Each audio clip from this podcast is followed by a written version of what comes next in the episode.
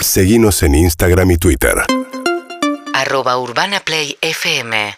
Eh, Dije que quise ser un fetiche sexual. Estuve tu- durante dos días esta semana presenciando la Copa, vi. la Copa Latinoamericana de helado artesanal. En el Instagram. Ahí en Costa Salguero, sí, se celebró en la Argentina, se celebra cada dos años. Bueno, la anterior había sido cada tres porque en el medio tuvimos una cosa que no sé si escucharon hablar, pero bueno, el COVID y la pandemia. Ah, pandemia, Eh, me suena. Sí, exacto. Eh, en la Copa, que se hace ya, esta es la quinta edición, eh, participan varios países latinoamericanos. Cuando arrancó eran muy poquitos, eran tres nada más. Eh, ahora se hace de a seis equipos latinoamericanos. Las selecciones de México, de Perú, de Brasil, de Uruguay, de Ecuador y de Argentina, por supuesto. Ok. Eh, ¿Por qué es importante esto? A ver, porque nosotros cuando hablamos de helado acá nos lo tomamos como con, con humor y jajaja y hablamos de qué gusto de helado nos gustan, esas cosas. sí, sí, el ranking, el ranking. Claro, la verdad es que a nivel cultural y de cultura gastronómica y la exportación de la imagen de la marca de Argentina, el helado tiene una posición muy fuerte acá. Eh, el helado, que en, que en Europa, digo, la capital del helado es Italia, el gelato, Sí. Sí. eh, tiene una capital eh, latinoamericana y esa capital latinoamericana es Argentina. O sea, las heladerías argentinas son eh, punta de lanza y son altísima gama dentro de lo que es la escena heladera americana en general, te diría. Como con la pizza, si no me equivoco. Y con la pizza probablemente Creo que también. estamos en el mismo nivel. Probablemente también, y obviamente debe tener algún tipo de vínculo con la cantidad de inmigración italiana que hemos recibido, obviamente, y con la cantidad de heladerías tradicionales, heladerías heladerías artesanales, tradicionales de barrio que hay acá. Eh, ¿Por qué es importante la Copa esta de helado? Porque los, eh, los dos países ganadores de la Copa, o sea, el campeón y el subcampeón, viajan a Rimini, Italia, eh, para el Mundial del helado, para lo que es el Mundial del helado. Y eso te posiciona internacionalmente cuando vos ves de repente que, che, ¿qué onda? Argentina tiene un puesto alto en el Mundial del helado. Sí. Ah, de repente quiero ir a dejar mis dólares a Argentina. Quiero viajar a Argentina a tomar helado y dejar mis dólares. Nah. Más allá de eso, Sí. Eh, es, un, eh, es un montón de laburo el que se hace para participar en estas copas. Eh, la Copa Sudamericana se resolvió eh, anteayer y se resolvió con un resultado muy favorable para nosotros porque Argentina es campeón internacional ¡No! latinoamericano de helado artesanal. Mi país, mi, Mi Pero pará, país. ¿cómo, cómo, cómo, cómo juzgan los Eso, eso te voy a ¿Vamos a contar. hablar? en un rato vamos a charlar con el capitán argentino, pero voy a contar. Afadía, Afadía, Afadía es, eh, Es la Asociación de Artesanales. artesanales de Argentina. Y afines. Eh, porque el y afines me encanta. Eh, ¿Qué será no, fines? eh, en un rato eh, es otras cosas vinculadas con, pero por eso es interesante, porque primero voy a contar cómo, cómo, cómo es el, el concurso para que lo entienda la gente que está escuchando, Dale. porque no es que te traen un cuarto de dulce de leche granizado y lo prueban los jurados y dicen, este está más rico. No, y aparte con, cuánto- con la cantidad de heladerías, eso decías Que vos, que hay en tenemos, Argentina, eh, ¿quién Claro, queda no es una heladería, en realidad se arma un equipo de heladeros y profesionales gastronómicos que son algunos pasteleros, algunos ¿Los eh, heladeros. Es una selección que se arma, efectivamente, y esa selección entrena durante mucho tiempo, mucho tiempo para hacer algunas pruebas que son bastante complicadas. Por ejemplo, escultura en hielo ¿Qué es Masterchef de la heladería? es un bloque de hielo gigante que tenés No. que darle unas. Primero que hay que diseñar No, un concepto, no. que ese concepto engloba todas las pruebas. Sí. Eh, ¿Podemos adivinar las categorías? por favor, adelante. Acabas de decir escultura en hielo. Escultura en hielo. ¿Cuál- Eh, cuál- cuál es armado de bocha, no, el, el rulito de Eh, eh, ah, servir un helado de manera terminación de en la- rulo. heladística. Eh, no, y te voy a decir una cosa, tiene muy poco que ver las categorías con eh, nuestra experiencia como clientes en heladería. Bañado en chocolate. Tiene muy poco que ver las categorías con nuestra experiencia como clientes en heladería. Bueno, no juguemos más, contanos las Eh, categorías. otra categoría es un plato salado con helado. Ah, está bien, sí. Otra categoría es eh, la torta helada. Ah, Bien. Helada. Otra categoría es una escultura en crocante de caramelo. Qué Uh. difícil es eso. Y otra categoría es una copa individual, la famosa copa, ¿viste? Como Sí, el una copa copón. con un plato. eh, Pero tipo copa Melba. Diseñado con helado. No, como si fuera una copa, la copa del bodegón, ¿viste? Sí, que viene con la las soblea, bueno, obleas. pero mucho más sofisticado, obviamente, porque esto es como medio un- alta gastronomía. Por eso digo, no tiene tanto que ver con cheque rico que esté el helado, sino con un montón de cuestiones que los jurados juzgan en cada una de estas cosas. Digo, la copa helada, como la forma en la que se corta, eh, la forma en la que las distintas capas de sabores dentro del helado están amalgamadas, integradas, Ey. eh, la textura, la cremosidad del sabor, la sensación de frío, es como un montón de cosas. La Yo torta pensé- helada, ¿qué se, qué, se, ¿qué se ve, por ejemplo? Almendrado. Esto que te digo, por ejemplo, la torta helada argentina, el concepto que eligió Argentina, ahora igual, para, vamos a saludar al, al, Ah, está al capitán. Ah, Vamos a- pero presentalo. Vamos a, a saludar al capitán y que él nos cuente todo esto mismo. Eh, primero que nada, felicitaciones, el capitán argentino, el maestro Eduardo Zacaría. ¿Cómo le va? Mucho gusto. Hola, Hola, ¿cómo Eduardo. están? Muchas gracias. Me contento, muchas gracias por la presentación. ¿Cómo está, campeón? Cansado, muy, muy cansado, pero muy feliz. Eh, le- les contaba un poco acá a los chicos, a ver si nos podés transmitir un poco vos. Ahora vamos a, a las pruebas específicas, pero la, la- la intensidad que se vive. Yo me acuerdo, o sea, por ejemplo, todo lo que se hace para la Copa se hace en el momento. Eh, y la escultura de hielo, por ejemplo, que es, insisto, un bloque gigante de 100 kilos de hielo que hay que darle una forma que es súper sofisticada y súper complicada, que aparte es un material que se derrite, muy complicado de trabajar. Vos lo ves al tipo que sale después de tres horas de esculpir en hielo con motosierras y con tornos y con, eh, y con taladros, y lo ves y está agotado, destruido y tiene que seguir laburando. Entonces, contanos un poco cómo se vive la intensidad del trabajo en la Copa. Bueno, la intensidad de la, de la Copa Latinoamericana, al igual que, que la Copa del Mundo, es, es muy, muy alta. Se viven muchos, muchos momentos de, tensión. Bueno, vos estuviste ahí personalmente y nos viste lo que, lo que sufrimos, particularmente yo, estando desde fuera. Este, bueno, es un trabajo de- de mucha precisión, de mucho, que- donde se necesita tener mucho temple para no cometer errores al momento de la entrega, o que se caiga una preparación, o que se entregue fuera de tiempo, o que nos pasemos del peso que está establecido.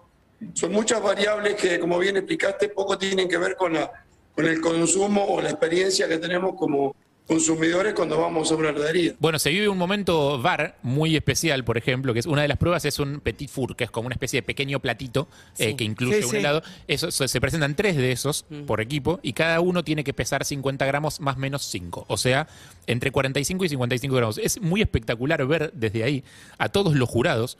Tipo, arriba de la mesa mirando con los ojos clavados en la balancita. Tipo, y cómo se pesa cada una de esas cosas y fijarte como que, viste que a veces la balanza queda medio boludeando entre dos números. Sí, Está entre 40, temblequeando. 44 y 45, 44 y 45, 44 es penalización, 45 estás todo bien, estás en regla y las tensiones de los equipos Ah. y cómo se abrazan los participantes en el momento en el que el peso da bien, ¿no, Eduardo? Tal cual, justamente nosotros tuvimos eh, un- uno de los miñones, en realidad dos, pero uno fue solo un gramo. En otro tuvimos un problema con, el, con la calefacción del lugar, que hacía mucho frío en la mañana, entonces pedimos que la enciendan y eso nos jugó en contra porque nos derritió un poquito el glaseado, o sea, la cobertura que, que embellece eh, la preparación y la tuvimos que realizar dos veces y esto obviamente nos hizo subir el peso. Y ahí tuvimos una penalización de, de 24 puntos en esa, en esa prueba, pero bueno, por suerte igual pudimos ganar, al igual que todas las, las presentaciones, las ocho pruebas que se puntuaron, las tres artísticas y las cinco de, del helado las ganamos. Eh, Este, pero bueno, fue el único error que, que cometimos. Eh, Eduardo Roni, ¿qué tal? Buen día, felicitaciones. ¿Es temático lo que Hola, tienen Ronnie, que ¿qué tallar? tal? ¿Cómo te va? Eh, ¿Es temático lo que tienen que tallar? ¿Cómo se trabaja el hielo? Porque uno está acostumbrado a ver en los casamientos un cisne, eh, ese tipo de cosas, iluminado desde abajo, pero otra cosa es tener que realizarlo y en un tiempo determinado. Exactamente. Bueno, cada equipo elige un tema inspirador. El nuestro fue Alicia en el País de las Maravillas. Qué fácil. Eh, justamente la escultura en hielo, no sé si pudieron ver algunas fotos en las redes, eh, bueno, las publicaciones que hay. En el Instagram de el- Harry. La escultura en hielo fue el gato, el gato de Alicia. Que es el, el gato ese que sonríe, que tiene esa sonrisa medio... sí, El que sonríe, sí, que tiene- eh, el que sonríe, que está bien, siempre como flotando. Y bueno, y justamente la parte más complicada eh, de- del gato fue hacerle los bigotes, ¿no? Porque Ah. eran como agujas Exacto. finitas he- hechas en hielo. Y tienen que ser del mismo bloque de hielo, no las podés pegar. No, no, no. Sí, se pueden, o sea, eh, el bloque de hielo tiene medidas ya preestablecidas que son de un metro por 50 por 25 y de ese bloque uno puede, uno puede hacer cortes, volver a pegar, cortar pequeños trozos y hacer, por ejemplo, en este caso, eh, de lingotes chiquitos. Sí. Eh, logró hacer el- los seis bigotes de- del gato, siempre del mismo bloque. No tiene por qué ser tallado, se corta y se vuelve a pegar. Acá- Justamente una de las cosas más complejas Claro.